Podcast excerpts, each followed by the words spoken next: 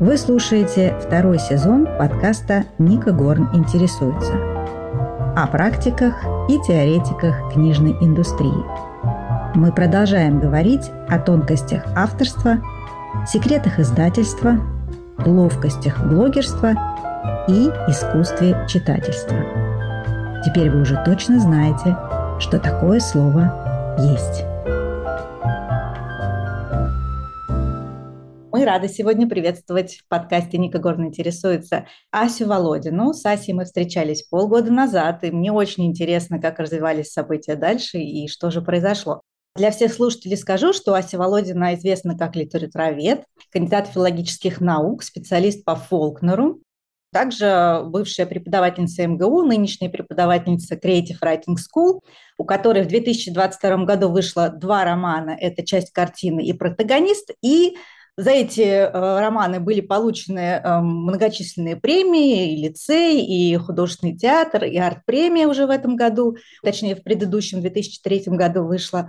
И вот сейчас, сейчас мы э, все с нетерпением ждем цикад, ну, точнее, я-то жду, потому что я еще не читала, но я смотрела сериал, и мне очень интересно, как вы к нему пришли. Это было ваше желание изначальное, вам его предложили, это была работа с издательством. Мы, в общем, все это обсудим с вами, конечно же, но начнем мы с нашего, может быть, общего вопроса, который я вам в прошлый раз не задавала, но мне очень хочется знать. Кем вы хотели стать в детстве?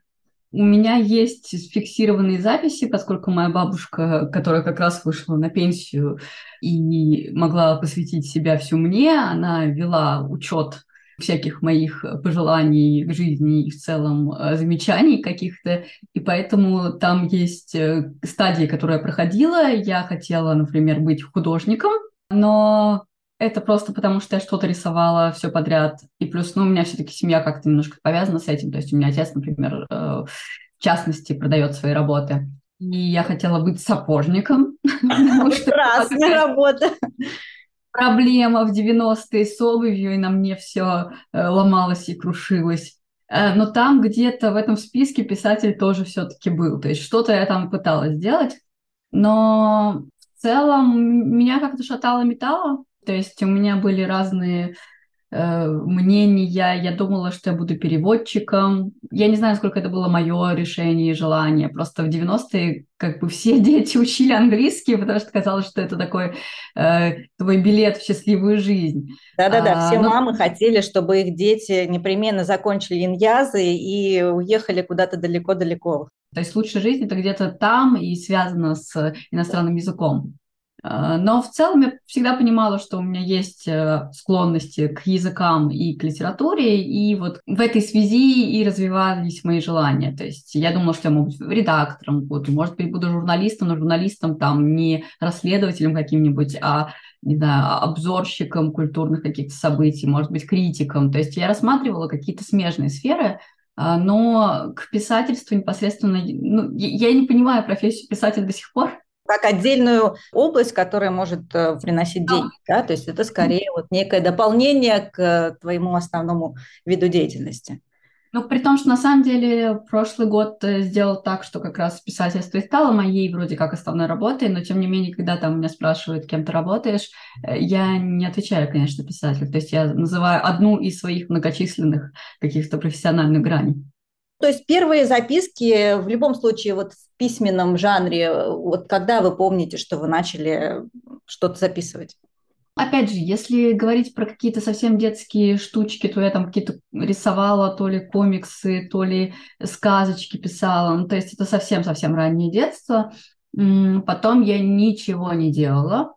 Я не писала никаких э, художественных заметок. Единственное, что вот после окончания университета в 20, э, ну да, в районе 20 лет, я пыталась пробиться скорее в сторону кино и пыталась там подавать какие-то синопсисы фильмов и так далее. То есть я пыталась что-то писать, но такое скорее условно краткое описание сюжета, которое могло бы куда-нибудь э, подойти. Но именно вот текстом-текстом я начала заниматься, собственно, уже в семнадцатом году непосредственно с частью картины. Но получается, э, все-таки вы видели в своем окружении некий, ну, скажем так, не, некрасивое это слово тренд, я его не люблю, но ну, вот такую тенденцию, да, когда а, можно было на этом, ну не то что заработать, но сделать себе имя, допустим? Нет, я не могу сказать. Как, до сих пор, на самом деле, даже успешные коллеги, когда у них спрашивают, там, что вы посоветуете э, начинающим писателям, чаще всего отвечают что-то в духе «не быть писателем». Э, я понимаю осмысленность, э, хотя и ироничность этих высказываний, ну, потому что это действительно э, долгий и не очень внятный путь. То есть э, я часто перекладывала свой путь вот, писательский на, например, академическую карьеру и задавалась вопросом, что, может быть, там стоило эти годы потратить там, на написание докторской, на достижение каких-то конкретных э, пунктов, потому что во многих сферах ты можешь их отследить, а писательство, оно такое очень зыбкое. То есть одно дело, когда ты там издаешься, у тебя уже более-менее понятный путь, что там ну, тиражи какие-то, премии, да, э, опять же, предложения по сотрудничеству, ты можешь оценить какой-то вот свой вес, а пока у тебя ничего нет, кроме тебя и твоих рукописей, ты просто ежик в тумане, и ты не понимаешь, вот за пределами этого тумана вообще существует ли что-нибудь, или ты просто такой вот сумасшедший графоман, который бегает со своим фонариком и пытается подсветить хоть что-нибудь. Тогда отсюда вытекает резонный вопрос, зачем же вообще становиться писателем? Вы зачем стали писателем? Мне кажется, вот эта история про то, что есть писатели, которые становятся, есть писатели, которые рождаются, а, и здесь э, речь идет не обязательно непосредственно о писателях, то есть в целом какой-то ну, определенный склад душевный, умственный, э, вот этого того самого творческого человека, наверное, которого я в себе долгое время хотела задавить, потому что мне казалось, что это что-то очень нерациональное и только мешающее жить, в отличие от там, ученого, который все-таки э, понятен мне, его можно как-то разложить, опять же, на критерии, пункты, э, как-то записать, что он может мне дать в этой жизни. А вот в самом понятии творческий человек, но мы понимаем, что мы сразу тут делаем некоторые кавычечки, мы сразу начинаем немножко ухмыляться, представлять себе вот этого сумасшедшего художника, который э, сидит в каком-то хаосе, э, бедный, э, возможно, на чьем-то горбу выезжающий, там, не знаю, жена беременная, которая кидает в него эти кисточки. Ну, то есть сразу какой-то такой специфический образ, не то чтобы то, к чему ты хочешь стремиться, не то чтобы это то, вот когда ты в детстве думаешь, кем я хочу стать, вот этим вот, хотя я и говорила, что я хочу стать художником. Поэтому это был скорее, наверное, некоторый путь преодоления себя и своих стереотипов, в том числе разрешение себе быть этим художником, пусть даже, э, возможно, последствия будут плачевными для меня, для моей рациональной части, но просто в какой-то момент ты уже не можешь им не быть. Вот. То есть, наверное, это тоже история про взросление, про когда ты там, не знаю, условно, хороший ребенок, который делает все, как от тебя хотят родители, и ты идешь по определенному жизненному плану, но при этом а внутри там ты байкер или бариста где-нибудь в Таиланде. Но вот э, все-таки важно разрешать себе быть тем, кем ты на самом деле являешься. И когда я разрешила себе быть писателем, по крайней мере, автором, у меня действительно начала как-то по-другому развиваться жизнь. То есть я понимаю, что это какая-то такая самотерапия отчасти, которая мне многие сферы жизни просто подсветила иначе. Если бы все-таки была возможность сейчас все поменять, вот вы уже на вашем этапе, когда вы уже в принципе разбираетесь и понимаете, что к чему, почему, вот вам бы сказали, вот вы сейчас безболезненно можете просто перепрыгнуть в любую область, и у вас там все будет хорошо. Вот вы бы что-то поменяли? Сейчас уже нет. Я понимаю, Это, что... между прочим, очень хороший и мотивирующий ответ. Да. И было много этапов, на которых я поменяла. То есть, когда у меня не было, например, еще книг опубликованных, я как раз думала про вот этот параллельный альтернативный путь, который я, по сути, себе завалила какими-то кирпичами, потому что я занималась другими вещами. У меня, ну, в запретной соцсети у меня есть э, даже пост, где я стою на фоне надписи «тревожность» и, собственно, расписываю вот эти все свои мысли, что сколько же времени, сил я потратила на сферу, которая мне, возможно, ничего не принесет, и как же страшно туда идти, и, может быть, я зря это делаю. И мне полезно иногда возвращаться к этому посту, потому что это как раз-таки про то, что да, сомнения это нормально, но ты все равно продолжаешь делать э, то, что ты делаешь, потому что вот этот принцип э, Алисы в «Стране чудес», что да, если ты будешь бежать достаточно долго, то ты куда-нибудь допридешь. Ну, э, я, наверное, отвечаю на этот вопрос э, так, что люди творческие, может быть, они делают это более осознанно и более э, рефлексируют на эту тему. А так-то, в принципе, какую область не бери, ты точно так же в нее ныряешь и, и не понимаешь, что там происходит, как-то барахтаешься, а потом, в принципе, уже даже и не думаешь об этом. Поэтому у нас, у нас тут хотя бы есть какая-то отдача да, и моральное удовлетворение от того, что мы делаем. Какие идеи вам удалось реализовать в прошлом году? Что получилось, что не получилось? Ну, мой главный проект прошлого года – это, собственно, «Цикады», которому и был отдан мой 23-й, и символично, что, в принципе, в «Цикадах» э, у меня, по крайней мере, в книге достаточно четко тоже прописано, что это 23-й год, потому что здесь мы, кстати, расходимся с сериалом, в котором такое достаточно неопределенное время. Да, там как-то непонятно, о чем идет речь вообще. Да, да, ну, понятное дело, что Кинопроизводство – это долгий процесс, то есть сначала пишется сценарий, потом уже начинаются съемки, и, естественно, э, засовывать туда маркеры какого-то конкретного времени не стоит, а я могла себе это позволить и, в принципе, э, разошлась, потому что мне было важно в том числе отрефлексировать вот наш, это 23-й год, э, непростой, непонятный, уже не 22-й, но еще не то чтобы очень светлый. Наверное, мой писательский 23 он укладывается в два текста. Это «Цикады» большой э, и маленький, но для меня очень ценный. Э, это рассказ в новогоднем выпуске «Юности». Э, называется «Гонка черной королевы». Тоже, скажем так, с рефлексией касательно нашего времени, 23 года в частности, и некоторого вот этого постоянного пути, в котором мы находимся, чтобы, возможно, э, не оглядываться по сторонам э, и не видеть того, что нас пугает. Но все-таки э, насколько текст отличен от сценария, насколько там другой сеттинг, что там другое? Что заставит читателя, того, кто смотрел сериал, это прочитать? Ну, мы уже видим по отзывам на букмейте, что многие приходят именно после сериала, то есть и отчасти в этом и смысл как раз-таки. Привлечь ту аудиторию, которая, может быть, не очень-то читает и не очень, ну, грубо говоря, для которой имя Ася Володина ничего не значит. И это нужно понимать, что я это прекрасно осознаю, что э, наша вот эта узкая сфера э, меня знает, а за пределами, в общем-то, мое имя ничего никому не говорит.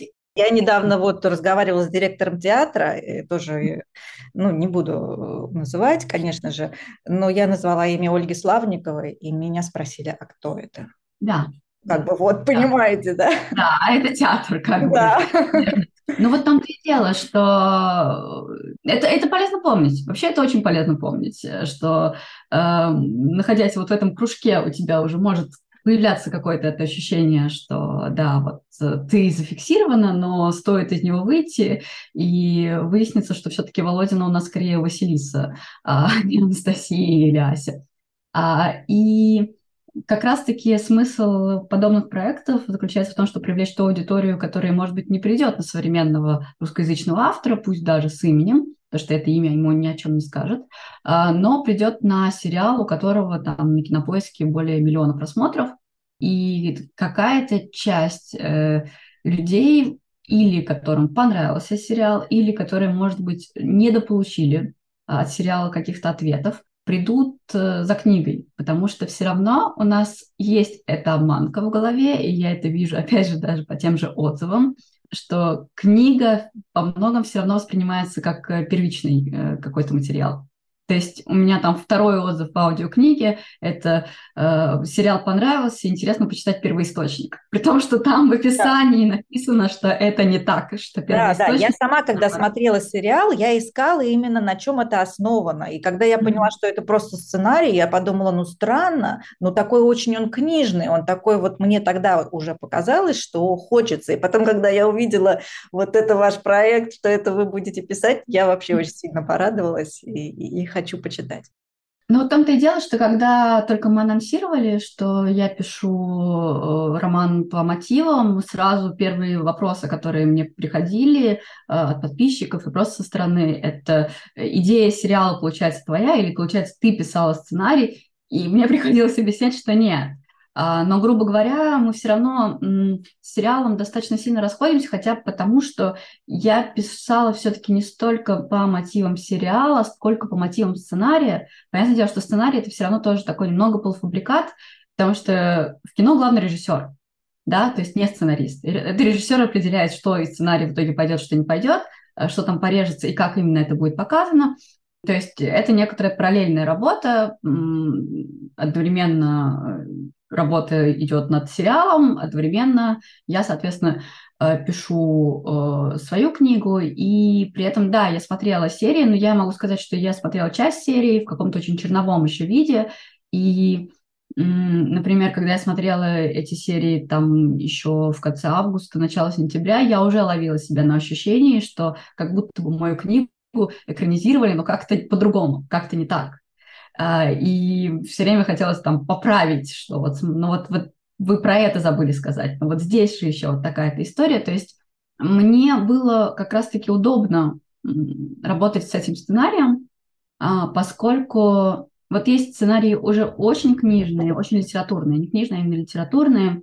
Я сейчас сравню с другим сериалом про подростков, трагедии, тоже стрельбу и кризис самоопределения и так далее. Это сериал «Черная весна», который вышел, по-моему, в 22 году еще э, на старте. Он уже на основе, грубо говоря, литературы. То есть э, идея, задумка у авторов уже возникла там на основе дуэльных клубов, которые восходят там к Пушкину и так далее и тому подобное и там герои, не знаю, цитируют Пушкина буквально, он уже очень литературный. Это сценарий, который как будто бы уже писал э, человек с каким-то писательским бэкграундом. И, например, мне бы, как э, отдельному автору, при том, что мне очень понравился тот сериал, э, мне бы не было, не было чего там делать совершенно. Потому что там уже очень такая история, то есть ее можно просто переписать и все. Uh-huh. Она уже по своей сути очень литературна.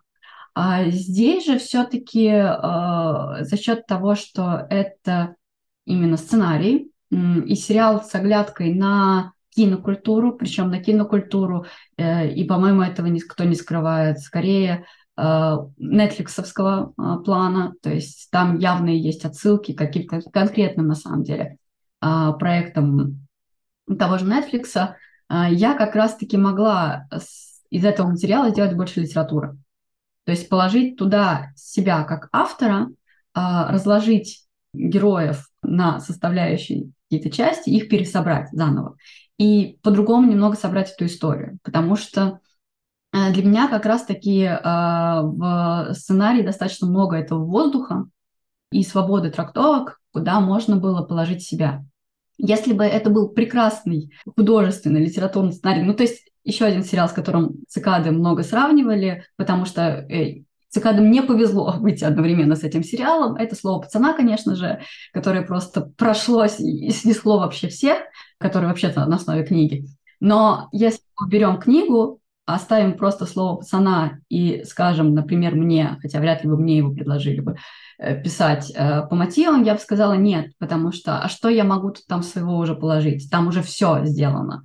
То есть там уже драматургия, она от и до а, выверена, и я не знаю, какие свободы трактовок э, там остаются для меня. В цикадах как раз-таки а, вот э, неоднозначность постоянной ситуации персонажей, а, недоговоренность постоянная. Вот она мне позволила залезть в голову каждому из героев и немного, да, прикрутить туда условно моего же протагониста и мою же часть картины, поженить их и вот на основе чужого материала сделать что-то свое. Потому что цикады я воспринимаю, да, как свой текст э, родной, в который я много своих смыслов положила. Приоткройте секрет, это все-таки была работа вашего издательства, там, вашего редактора, ваших знакомых э, в литературном сообществе, что вы вышли на этот проект? Или это доступная история для писателя, который просто ищет такие вещи, такие коллаборации? Я не искала, меня нашли. То есть меня нашли, это, собственно, ну, э, опять же, сейчас книга будет выходить в бумаге. Издательство говорит февраль, но я думаю, что, скорее всего, это все-таки будет март, но точно к нон-фикшн весеннему книга должна быть. Бумажная книга выйдет, собственно, в редакции Елены.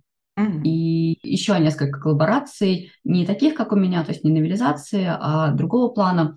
То есть книжные сериалы букмейта, по-моему, Вера Богданова и Алексея Сальникова тоже выйдут в Реж. То есть это коллаборация букмейта и отчасти Реж, но главным образом букмейта Реж здесь выступает как а, бумажное издательство непосредственно. И на меня вышли что было, в принципе, логично, потому что новое имя, два романа, два романа, которые подходят.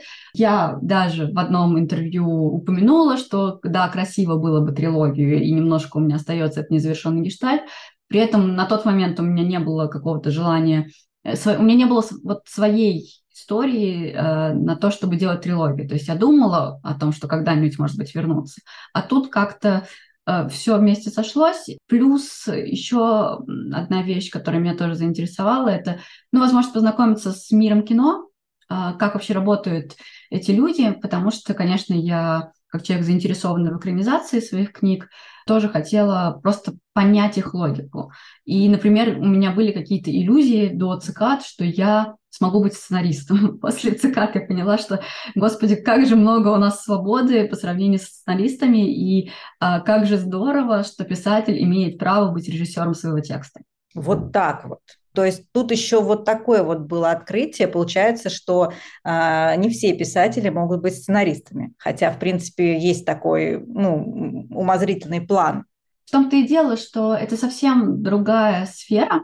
Она кажется очень близкой. И там, правда, ну, сейчас мы видим, что кино, поскольку именно кино, сериалы, фильмы, хотя уже сейчас даже эта тенденция немножко уходит, мне кажется, э, ну, давлеющий вид искусства на самом деле. Понятное дело, что сейчас не литература все-таки задает тон. Не, мы все обсуждали не, не книгу э, «Криминальный Татарстан» Гараева. Мы все обсуждали сериал «Слово пацана», потому что все его посмотрели. Вот, то есть это самый простой э, пример того, как все работает. И только после этого там книга начала продаваться, которая до этого лежала э, на складе, насколько я понимаю. Но тем не а, менее это тоже инструмент. Это как с библиотекарем, да. это как с любыми другими экранизированными, уже давно написанными текстами. Это инструмент популяризации именно литературного пласта. Да, но в том-то и дело, что получается, что литературе, чтобы быть услышанной, приходится э, идти к кино, потому что именно кино является, ну вот, э, главной мне кажется, что сейчас уже и кино будет немножко уступать, потому что у нас все равно вот эта видеокультура, условно YouTube убьет кино, как кино убивает литературу немножко, в чем-то помогает, в чем-то убивает, как литература там убила здание, да, как у, у это было. Получается, что нам нужны какие-то вот эти подложки, э, ножки дополнительные, э, на которые можно встать и опереться. И у меня была эта иллюзия, действительно, что работа сценарная и работа писательская похожа. Там есть, безусловно, какие-то общие элементы, и, безусловно, современная литература не просто так кинематографичная, а именно под влиянием того, что мы скорее смотрим одно и то же, чем читаем одно и то же. Читаем мы все разное.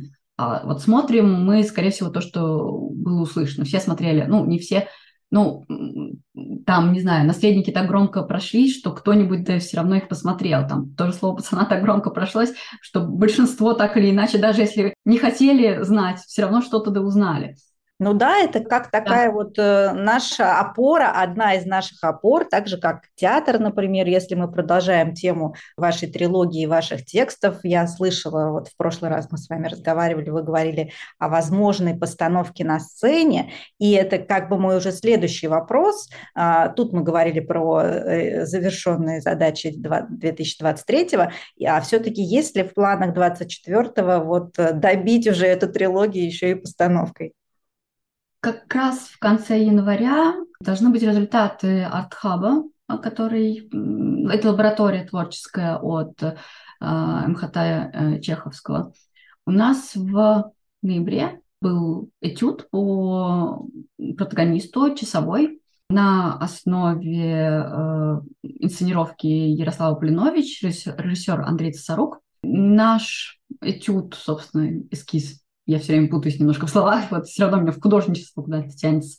Он открывал пятую, по-моему, или шестую э, лабораторию, поэтому не представляем, что там было дальше, в том плане, насколько работы, которые следовали за нашим эскизом, э, превосходят э, качеством или, может быть, наоборот. И поэтому мы просто ждем результатов. Как будет, так будет. То есть, если будет... Это тогда... некий такой театральный... Э, это, грубо кастинг, говоря... да? а театральный, а, да? Скажем так, это зарисовка.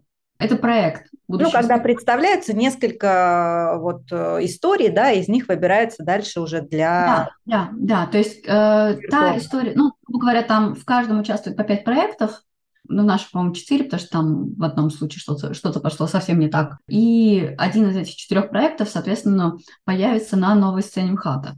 Угу. А, но вопрос в том, кто именно из нас это будет, и Пусть победит сильнейший, я здесь... Нет, но я вам э, желаю просто, чтобы а. вот это ваш э, взлет, чтобы он дошел до, до пиковой какой-то точки, а дальше, а дальше, между прочим, вам нужно будет уже серьезно призадумываться, как преодолеть эту высоту. Это тоже сложная задача. Ну, а по поводу МХАТа, я, я бы хотела, безусловно, и мне нравится символика, что там я лауреат первой премии МХАТа и все такое, но я решила не зацикливаться, то есть если у нас не получится там, ну, значит, получится где-то еще, потому что на самом деле какие-то предложения о сотрудничестве все равно регулярно поступают, и я думаю, что без постановки протагонист не останется. Скорее всего, останется часть картины, Печально, при том, что это текст, который э, заслуживает, э, мне кажется, и кино, и, может быть, театра, но его специфика задает некоторые ограничения, и я думаю, что не в ближайшие годы этот текст будет реализован. Как вы уже сейчас себя ощущаете э, продолжающим, так сказать, автором, уже не начинающим, мне кажется? Вот вы ищете новые форматы, точнее, они даже сами вас находят, да? Как вы видите свое продолжение? Какие темы вам интересны? Как вы будете развиваться в дальнейшем? У меня, наверное, сейчас два направления. Одно – это рассказы. А, я хочу опять немного поэкспериментировать, как я уже начала это делать, собственно, с рассказом для юности, где я выбрала путь э, ритмической прозы. Потому что рассказы для меня – это как раз способ отработать какие-то новые формальные навыки, приемы, темы, которые я потом раз, развиваю уже в больших текстах. Поэтому вот рассказы бы я пописала, может быть, опять же, то, что во мне зреет, но пока у меня нет конкретной темы, сюжета точнее. И пока его не появится, я не пойду с этой темой дальше, а именно пьесу бы я хотела пописать. То есть я хочу поучиться драматургии, потому что у меня довольно драматургически насыщенные тексты. Я хотела бы попробовать уже это все перенести в пьесу. Не свои тексты, которые уже написаны прозаические, потому что это отдельная вообще работа, и мне кажется, не я и должна заниматься, а что-то новое уже написать сразу под театр. И, собственно, я начала в конце прошлого года, когда я была в резиденции переделки на новый текст, Надеюсь, что большой, а, но для него мне еще нужно достаточно много чего начитать, наработать, надумать. Но ничего про него сейчас пока сдавать не буду, потому что это есть э, да, такое опасение саму себя сглазить, а то когда ты э, на, на рассказываешь, как у меня уже было такое, что я рассказала, что у меня будет такой роман, такой роман, в итоге цикады я писала, ничего не писала уже другого. Хотя там была интересная история, что я для текста, который я раньше думала. Одно из названий, которые я рассматривала, это название «Слон». И где-то мелькало, что вот вы работаете над романом под названием «Слон», как там у вас с ним дела продвигаются и так далее. я сначала думаю, господи, что же это такое? Потом вспомнила, что да, там что-то я такое писала. А, но это символично внезапно оказалось, потому что э, цикады, конечно, э, во многом мне кажется, отсылают э, к достаточно известному фильму Гаса Ван Сента «Слон», собственно, о скулшутинге с множеством э, персонажей и вот, э, вот этим вот большим вопросом, почему и как и что. Вот так я себе внезапно предсказала свой 23-й, когда я еще даже об этом не думала. Вообще это, это всегда интересно, когда ты предсказываешь себе, чем ты будешь заниматься. То есть планы есть. Сейчас просто пытаюсь наладить свой график, немножко, видимо, сделать его более упорядоченным, потому что прошлый год было все везде и сразу. Немножечко передохнуть, да, взять такой да, да. Ну, не, не то чтобы именно что передохнуть, скорее как-то выровнять себе тот самый work-life balance, чтобы было время и на работу свою обычную, и на писательство, и на то, чтобы периодически просто сидеть э, на берегу речки и смотреть, как она проносит мимо, э, не знаю, свои старые идеи и так далее, потому что вот с этим, с, с последним пунктом у меня возникли некоторые проблемы, а это вообще-то то, что очень нужно писателю, вообще творческому человеку, просто время наедине с собой, э, с природой, с мыслями, чтобы там связь желательно не ловила. Да, ну и, конечно же, у вас э, много, наверное, времени сейчас будет отнимать ваши две, две мастерские, да, в Creative Writing School, они начинаются. Одна мастерская. Одна уже сейчас.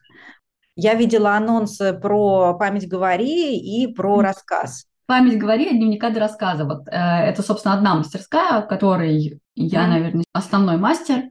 Э, и сейчас, как э, наш второй мастер, присоединится еще Марина Качан, автор романа Харея. И да. это очень логично, э, поскольку действительно это ровно то, чем она и занимается в своем и первом романе, насколько я знаю, во втором.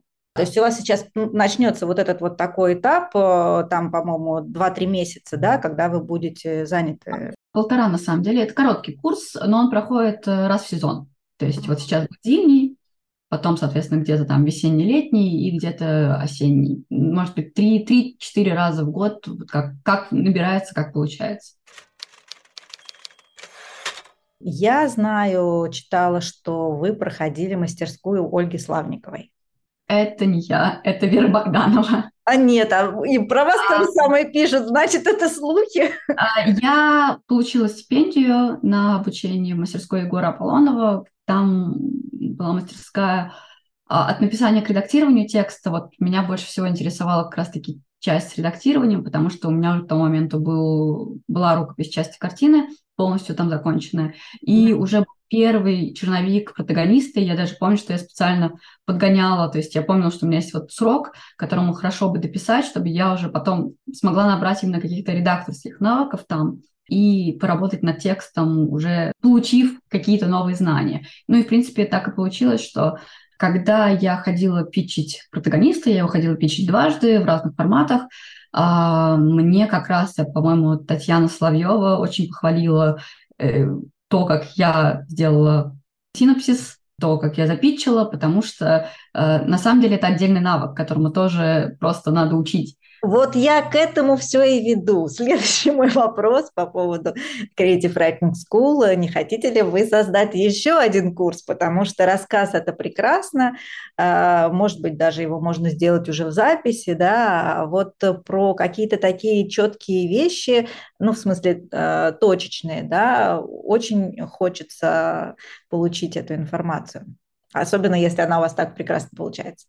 Кажется, у нас есть там какие-то форматы, то есть, скорее всего, как вебинары, так или иначе, это где-то уже есть. Я точно видела, что э, по синопсисам что-то было, по питчингу, то есть э, по тому, как себя представляет, тоже что-то было. Возможно, это не было как единый какой-то курс, а возможно, действительно стоит об этом подумать. Э, но какие-то отдельные элементы, безусловно, э, там существовали. Мы поговорили а, про планы, поговорили про то, что получилось, а сейчас мне хочется больше а, поговорить в общем о, о литературе, о том, что происходит в литературном сообществе. И вот такой у меня вопрос. А, я понимаю, что вы, и вы говорили, что вы занимаетесь преподавательской деятельностью, так э, немного искусственно, там целенаправленно себя вводили в это литературное сообщество. Сколько времени у вас занял вот этот процесс и когда вы уже поняли, что вот, ну да, я уже здесь, я уже все понимаю, я ориентируюсь, или это невозможно до конца сориентироваться все равно, потому что он все время какой-то такой нарастающий, волнообразный?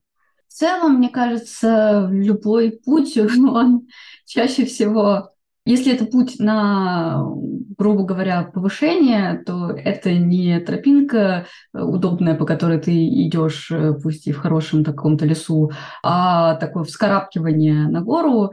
И мне нравится вот эта метафора, что да, ты э, вроде как думаешь, что вот ты вскарабкался на эту вершину и все, а там вообще-то дальше еще одна, еще одна, еще одна. Э, безусловно, есть какие-то этапы, есть какая-то лесенка, есть какое-то лучшее понимание, э, есть меньшее понимание. То есть, конечно, сейчас я намного лучше ориентируюсь примерно во всем по сравнению с моим выходом в финал премии лицей, когда у меня там было много вопросов, почему вот вроде как финалист с романом явно потенциально э, с хорошим какой-то издательской историей остается без издателя и всякое такое. Там сейчас, например, у меня уже этих вопросов нет, потому что на самом деле элементарно там есть какой-нибудь вопрос удачи, который нельзя вообще скидывать со счетов. И, конечно, с каждым этапом ты понимаешь больше. Но это вот вспоминается мем, очень плохо пересказывать мем, тем, тем, тем не менее, где Крис Эванс, э, условно, там 30-летний смотрит в зеркало, где он смотрит там на себя в зеркало и так далее. И вот там 30-летний я смотрю на 25-летнего себя, на 15-летнего и так далее. То есть э, в моменте тебе всегда кажется, что ты вроде бы уже ничего, а вроде бы уже разбираешься, а если оглядываешься назад, всегда понимаешь, что перспектива какая-то нужна. То есть я понимаю, что ну, я стою, более-менее плотно, более-менее крепко, на двоих ногах, а, но это не значит, что земля подо мной не может начать трястись, потому что, опять же, а, сейчас у нас, да, есть тренд на а, русскоязычных молодых авторов, в разных издательствах издающихся, но мы пока не понимаем, этот тренд, он долгоиграющий или нет. Нет ли такого эффекта, что мы немножко такая fast fashion, которая э, выбьется довольно быстро? Кто о нас будет помнить через пять лет? Вот для этого нужна какая-то полнота информации. Кстати, вот э, к вопросу о тенденциях, что вы наблюдаете, если брать вот, ну, с там, окончания соцреализма приблизительно, да, дальше пошел постмодерн, что вы видите в литературе, куда она движется в русской? Непонятно. Честно, а, Немножко, мне кажется, лебедь, рак и щека, что, что неплохо. Неплохо. Пусть лебедь, рак и щека должны, возможно, они все равно вместе вытащат куда-то эту поглоску. Э, другое дело, что они еще все время ругаются между собой, клюются. Но это тоже, в принципе, это всегда было. То есть, э, как бы, недружность литературного сообщества, лагеря и так далее. Э, это, это все на наше все. Это и в XIX веке было, и до этого было, и мы никуда от этого не деваемся. И это как раз-таки старая добрая традиция, просто которая переместилась в условные соцсети. Просто сейчас у нас немного история, которая напоминает, опять же, советское время, а именно разделение одного большого литературного процесса на подтечение. То есть есть условно одобряемая литература, которая окей, а есть литература, которая уже начинается в эмиграции, и мы видим тоже институции, которые занимаются изданием а, и что-то даже уже получают. А, я имею в виду в плане премий и забирают, собственно, тех авторов, которых в России уже, например, нельзя публиковать. И есть вот эта вот э, серая прослойка авторов, которых то ли можно издавать, то ли нельзя. И она очень интересная, эта серая прослойка, потому что ты понимаешь, что туда можешь в любой момент угодить и ты. По разным причинам. То есть э, кому что в голову взбредет. Одно дело там, когда э, автор как-то публично высказывался, на это в первую очередь, конечно, обращает внимание. А другое дело, когда там в книге что-то внезапно отыскалось и, и протрактовалось э, не совсем так, и это непонятно откуда может прилететь, откровенно говоря. И вот э, немного страшно за то, что у нас будет происходить с прослойками литературы, которая условно официально одобряема э, и которую, например, рассылает госуслуги, э, советую почитать, э, и литературой, которая уже никак не одобряема, и она будет распространяться непонятно как. То есть, ну, опять же, мы возвращаемся к старому доброму пиратству, что очень печально для всех авторов. Так долго выстраивалась вот эта идея, что за вещи нужно платить, и как быстро ее сломали. И когда часть книг иначе как э, пиратством э, не получить, то возникнет резонный вопрос, а зачем тогда не пиратить другие книги? Для вас литература. Какие вопросы вы вообще ставите перед этим видом искусства? Что этот вид искусства для вас? Зачем он? Литература задает вопросы. возможно, больше, чем какой-то другой вид искусства, поскольку, когда мы читаем, мы читаем это своим голосом, если мы не слушаем. Вот аудиокниги – это уже немножко другой из-за этого вид искусства. Чтение – это прочтение внутри себя и прочтение собой, и прочтение, скажем так, себя. И по-хорошему литература должна задавать вопросы, с которыми ты остаешься после того, как ты закрываешь эту книгу. То есть для меня литература – это литература вопросов, не литература ответов. Есть литература ответов, мы знаем, э, наш э, самый великий, наверное, э, романист, собственно, Толстой, это литература скорее ответов, чем вопросов, хотя про ту же Каренину споры не утихают до сих пор. Там много вопросов, много оценок. Мы не можем ни в кого ткнуть, э, однозначно осудив. То есть если мы осуждаем Каренину, значит, мы осуждаем внутреннюю свою Каренину. Если мы осуждаем там ее мужа, что-то мы в своей жизни осуждаем.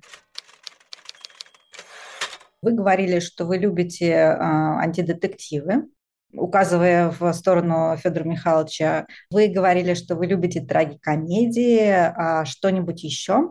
Ну вот сейчас, последние пару лет, у меня любовь к готическому роману, и я думаю, что она тоже во что-то доразовьется, потому что я действительно погрузилась в эту тему. Да, наверное, ну, я люблю пьесы. Вот, я люблю, в принципе, драматургию. Uh, у нас недавно был тоже подкаст uh, с театром Маяковского. Мы как раз разговаривали о прозе на сцене и вот о том, читают люди пьесы, и Егор Перегудов, э, худрук э, театра, сказал, что да никто же не читает, это же ужасно. А я понимаю, что, скорее всего, если передо мной будет э, выбор прочитать роман или прочитать пьесу, я скорее прочту пьесу. Ну, понятное дело, там, смотря кто именно. То есть, если у Шекспира можно его без конца перечитывать. То есть, я в прошлом году Гамлета перечитала дважды. И каждый раз это было новое прочтение. Чехова, кстати, я не очень люблю, вот именно драматургии, я его рассказы люблю. Там Ипсона можно перечитывать, там Островского можно перечитывать, э, Эрдмана можно перечитывать. Да даже Баню Маяковского тоже, по-моему, очень выразительное произведение. То есть, опять же, вот, вот, вот пьеса, пьеса, пьесы именно как столкновение характеров, конфликты, обмен вот этими репликами. Э, И ничего кажется, лишнего в виде сеттинга, да? Да, да, да, видимо, потому что я вот куда-то в ту сторону и стремлюсь. Мне сложно как раз-таки описывать. Я возвращаюсь всегда к этим описаниям, я их так и быть делаю, но я понимаю, что вот главное мне уже перейти к непосредственному общению, потому что общение – это столкновение, это два мира, которые сталкиваются. Мне важно, что они сталкиваются, а не так важно, где именно они сталкиваются. Исходя из того, что вы закончили сейчас трилогию и приступаете к чему-то новому, а как вы относитесь э, к тому, что писатель всю жизнь пишет одну книгу? Вы, вы согласны с этим утверждением? Отчасти, но все-таки одну книгу, но по-разному. То есть писатель же тоже растет и меняется. Э, я понимаю, что применительно к трилогии действительно можно можно так говорить, потому что тематика даже общая.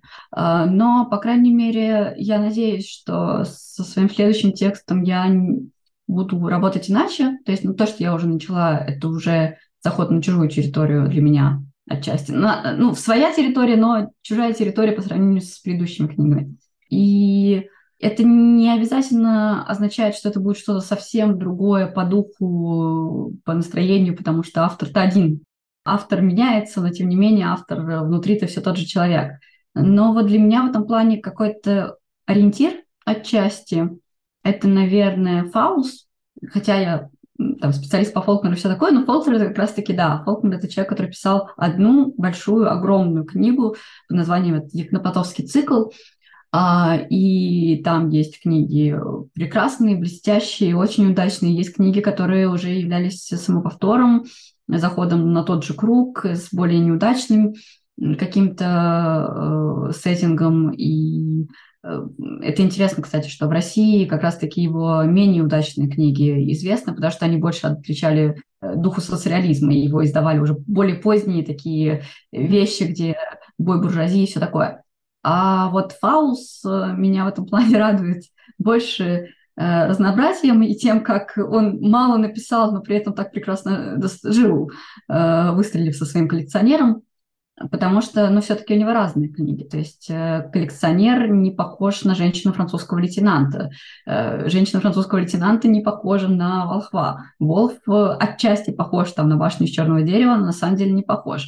И у него совсем немного текстов, но при этом каждый из этих текстов, с одной стороны, он очень фаузовский, а с другой стороны, это какой-то новый фауз. Вот для меня, наверное, вот этот путь каких-то экспериментов над собой – сохранением своей сути, он интереснее. То есть я не готова писать до конца жизни академические трагедии, школьные и так далее, а, но, безусловно, какие-то темы, какие-то языковые, в том числе, приемы, какие-то стилистические приемы, они будут переходить из текста в текст, просто потому что, э, ну, это я. Я себя тоже сломить не могу, и я думаю, что и не должна. Ваша литература, она э, а, все-таки для себя или для других?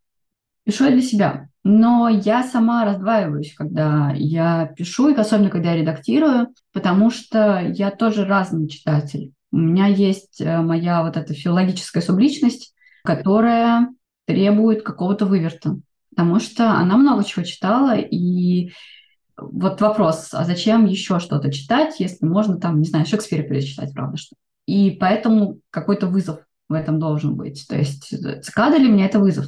То есть создать свой текст на основе чужого это, это вызов, это серьезный вызов. И мне, как условному читателю, было бы интересно посмотреть, как это вообще работает.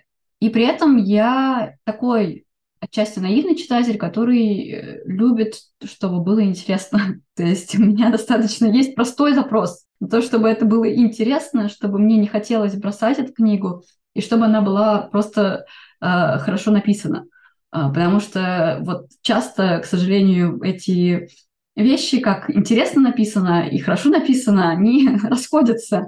И очень хорошо, когда они вместе встречаются, и когда э, ты одновременно не можешь оторваться от книги, э, потому что тебе хочется знать, что там будет дальше, а с другой стороны у тебя там глаза не выпадают из-за каких-то, ну, очень неудачных словесных оборотов. Вот. Поэтому, как бы у меня, с одной стороны, литература как будто бы, мне кажется, с претензией, и за нее отвечает вот эта вот моя филологическая часть. А с другой стороны, для, для людей, что называется. Но это как кино тоже, которое на стыке находится, каких-то так, какие-нибудь э, Э, не, не Канны, скажем так, а вот Санденс, э, то есть какое-нибудь независимое кино, которое берет во многом какие-нибудь жанровые приемы, но их по-своему трактует, и это что-то любопытное. Вот, то есть мне нужно, чтобы это было как-то, хоть в какой-то степени мне самой любопытно. И, может быть, тогда это будет любопытно читать какой должен быть инструмент все-таки? Нужно, я вот вижу, что он отсутствует, этот инструмент, который будет помогать э, взаимодействию издательств и начинающих авторов, потому что вот эти три, э, условно говоря, двери – это самотек, это знакомство и удача. Ну, мне кажется, что это не рабочие инструменты какие-то, что нужно создать что-то, что помогало бы и той, и другой стороне. Вот как вы видите этот процесс? Может быть, какие-то идеи есть на этот счет? Не, ну просто тут вот это понятие знакомства, оно очень э, широкое, потому что там же действительно очень много разных дверей. И да, эта дверь более понятная, чем остальные. Ну, то есть у нас есть истории с самотеком, который э, здорово выстрелил. Это, собственно, Валсарп Побярженный, который пришел самотеком в Альпину и вышел в финал премии «Большая книга». Но понятное дело, что это исключение, и самотек, ну да, это риск, и лучше его всегда чем-то подкреплять. То есть, когда меня там кто-нибудь просит показать э, текст, я всегда заранее общаюсь с редактором и как-то обозначаю, что вот этот человек там от меня, посмотри, я, по крайней мере, точно знаю, что этот человек адекватен и что он что-то умеет, потому что даже если я не видела сам текст, там я знаю этого человека, я за него ручаюсь, что это там не, опять же, не сумасшедший графоман. Потому что, на самом деле, издательство большую часть времени, разгребая самотек, конечно, э, имеют э, дело с очень разными текстами. Я сама это прекрасно понимаю, когда там разбираю какие-нибудь конкурсные задания и всякое такое, что ты просто, ну вот, чувствуешь где-то, есть там искра или нет. И очень страшно упустить эту самую искру. Но есть институт премий, в том числе и не только там для совсем начинающих э, до, с определенным возрастным каким-то цензом. Есть институт э, литературных журналов, опять же, где отсматривают э, редакторы авторов, то есть, насколько я знаю, там даже Аня Лужбина, которая достаточно хорошо сейчас выдается в редакции Лены Шубиной, ее выбрали, ее сами нашли, поскольку ее тексты попались на глаза Елене Даниловне, и она увидела потенциал именно для книги из э, журнальных публикаций.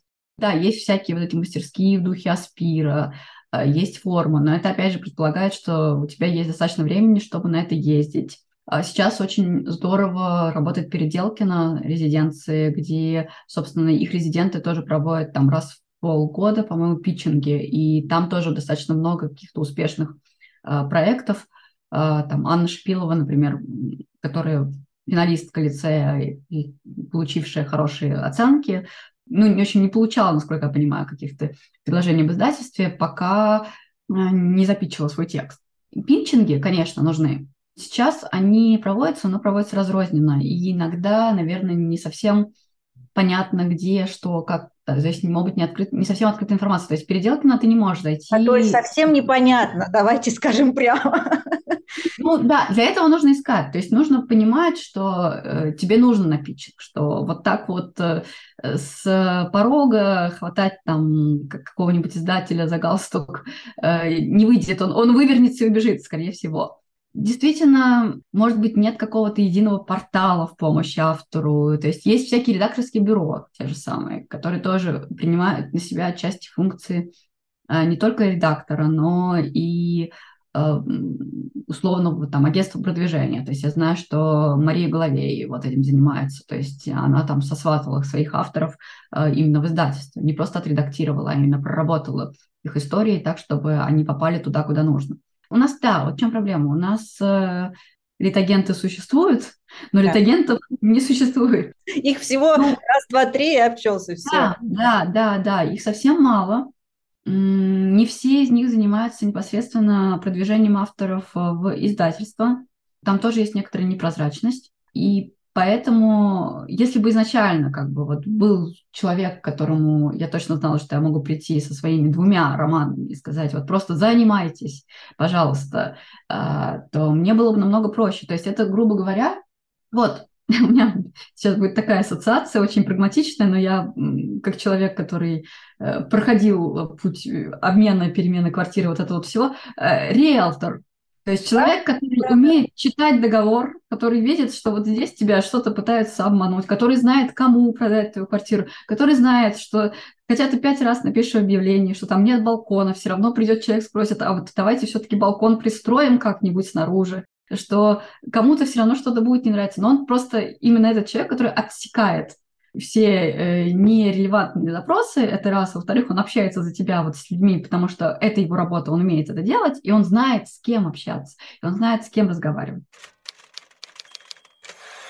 А, вы в прошлый раз э, говорили, что у вас небольшой круг вещателей, скажем так, книжных, да, к которым вы прислушиваетесь. Может быть, что-то изменилось э, с с лета. Кого-то вы впустили в свой этот небольшой круг, какие-то новые имена. Я говорю про подкасты, я говорю про Телеграм или не только Телеграм, а про различные каналы. А, есть ли какие-то нововведения у вас? Или по-прежнему то что, то, что мы обсуждали раньше, это был культурный сюжет, это была Полина Парс, это был Стивен Книг, э, там и еще что-то? А, так, скорее всего, и осталось. Почему? Потому что у меня эти полгода не было э, времени на условно потребление. Э, я скорее как раз-таки что-то что постоянно сама производила, и вот сейчас я как раз надеюсь э, немного почитать, послушать, вот, походить, да, по лесу с подкастами. И... А, ну сейчас вот, наверное, еще один подкаст скажу. «Не спи, Белоснежка», подкаст Вали Филипенко о сказках. Просто я очень интересуюсь этой темой, к счастью. Как раз у культурного сюжета был большой э, подкаст о сюжете о Синей Бороде, и вот таким каким-то логичным продолжением для меня стал вот подкаст Вали Филипенко э, «Не спи, Белоснежка», потому что как раз э, тоже о женских, в частности, архетипах, но об архетипах, потому что сказки Для меня это важная тема. Я сейчас как раз дочитала «Тысячеликую героиню» Тата, Марии Татар. Здесь очень много говорится именно про то, как через сказки э, вообще формируется образ именно героини. Потому что у нас есть образ героя, а образ героини, он все время какой-то размытый, и он создан мужчинами. А вот сказочный э, женский образ – это что-то другое. Это уже устная форма, которая передает какие-то более глубинные, может быть, смыслы. У нас просто есть э, вот это понимание героя именно пути героя, то есть герой как мужчина-завоеватель, то есть Иван-Царевич, который должен там выпустить стрелу, поймать себе девушку, э, показать отцу, что он достоин, потом вернуться за этой девушкой, победить Кощея и так далее, но при этом у нас как будто бы нет понимания пути героини, а, потому что ну, каких известных героинь мы вообще в целом можем назвать? Но опять же, ту же Каренину которая ее путь героини это в том, чтобы э, перестать быть э, социально одобряемым членом общества, в котором она принадлежит, и то есть единственная ее вариация это вот стать любовницей, да, то есть таким образом как реализоваться через протест некоторый. А в тех же сказках у нас достаточно много героинь, Причем в русских сказках эти героини а, наделены именем, а, в отличие от каких-то прозвищ типа там Золушка или просто жена синей бороды. Это женщины, которые что-то делают все время. Там есть, конечно, вот этот вот и зачин, и финал обязательно, где все друг друга там находят любовь и так далее, но как будто бы там меньше этих э, социальных рамок и э, больше Ой, мне очень нравится это выражение, типа женской силы. Ну, то есть в том плане, что э, не герой единым, героиня тоже что-то может, героиня тоже что-то делает, героиня там плетет свои сети, интриги, э, решает э, проблемы и свои, и героя в том числе. То есть вот сейчас недавно как раз вышел уже роман «Джулия», где э, женская версия 1984 и многие говорят, что действительно неплохо получилось, потому что мы же ничего не знаем про героиню э, из э, романа. Вот, а что это за мир и как она-то все это все воспринимала и почему она приходит к этой точке. Uh-huh. То есть, наверное, это тоже тема, которая меня сейчас как-то интересует. И наш заключительный вопрос. В прошлый раз мы обращались э, к иностранному, так сказать, лицу, а сейчас мы будем обращаться э, к Кире Анатольевне Шамаханской с нашими желаниями к ней. Сложно. Ну, не знаю, если очень коротко, что чтобы 20-е не так сильно ревели. Вот, вот все, чего я желаю. Что, мне кажется, мы уже немного оглохли от рева, и хотелось бы э, и громкость немножко убавить, потому что это как с наушниками, которые тебя предупреждают о том, что вы сегодня слишком много слушали музыку на повышенной громкости, давайте, давайте не, не глохнуть давайте пожалеть себя. Вот, вот пожалеть э, как бы всех себя, потому что, мне кажется, как будто бы об этом все позабыли. Наверное, так. Пусть все станет э, как-то полегче, посвободнее, и чтобы у нас была мотивация дальше писать, дальше творить и быть уверенным в своем будущем. Определенно. Да, и, кстати, вот у меня такой есть вопрос такой уже оф, оф, оф, оф топик, да, вы часто ходите на интервью, вы рассказываете обо всем, обо всем, но когда вот вы идете, вы наверняка думаете, что вот сейчас мне будут задавать одни и те же вопросы, я буду отвечать на одни и те же, значит, раскрывать одни и те же темы.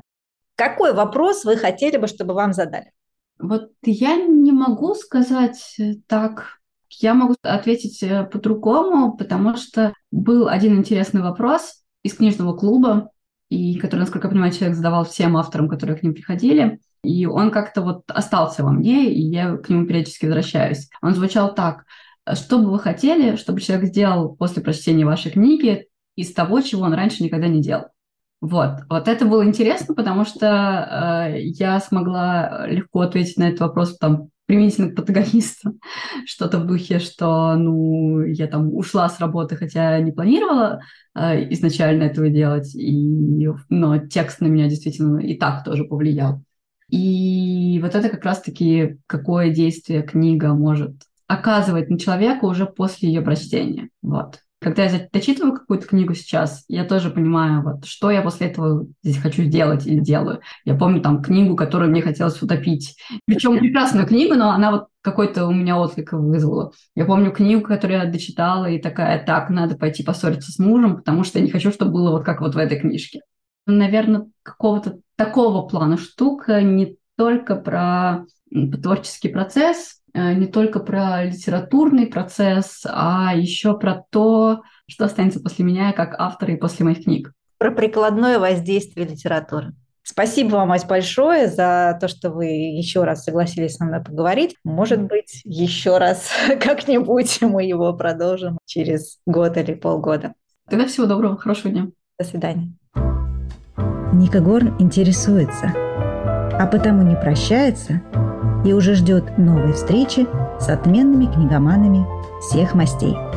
Услышимся через неделю.